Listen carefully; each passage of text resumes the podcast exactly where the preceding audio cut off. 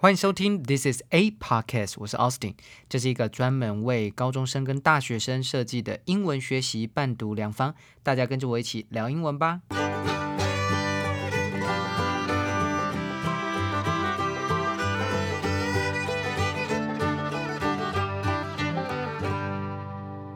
今天是六月二十九号，星期二。今天的每日一字是 ceasefire，c e a s e。F I R E ceasefire 当做名词使用，通常指永久性的停火停战的意思。An agreement to stop fighting a war for a period of time so that a permanent agreement can be made to end the war。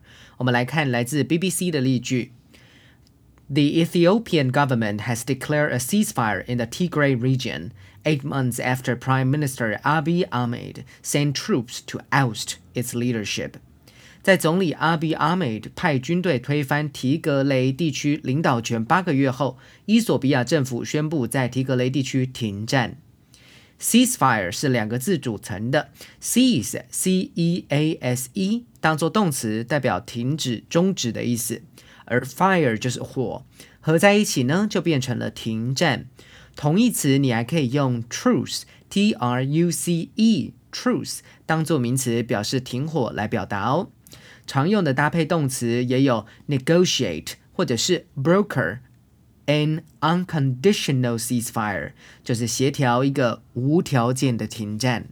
今天的 podcast 就到这里结束喽。如果正在收听的你觉得这个节目很棒的话，记得订阅加分享，下面按五颗星。